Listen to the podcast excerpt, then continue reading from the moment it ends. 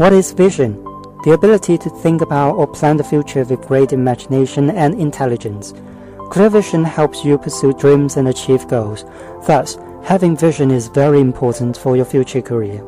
But nobody is born with vision. It is hard earned. It has nothing to do with age, but has everything to do with experience. Vision comes with experiences. That's exactly the difference between retail and professional traders. Vision decides what you can achieve. That's why professional traders can make more money than retail traders. You can of course get a peek of the Wall Street by watching The Wolf of Wall Street, but it is much more than that. So is trading. You should listen to those professional traders who have been trading for dozens of years and experienced ups and downs and finally made it to the top 10%. They are equipped with great vision and are ready to share with you. London Trader Born for People with Vision. Starting from September the 3rd, we'll meet you at 8 p.m. every Tuesday and Thursday.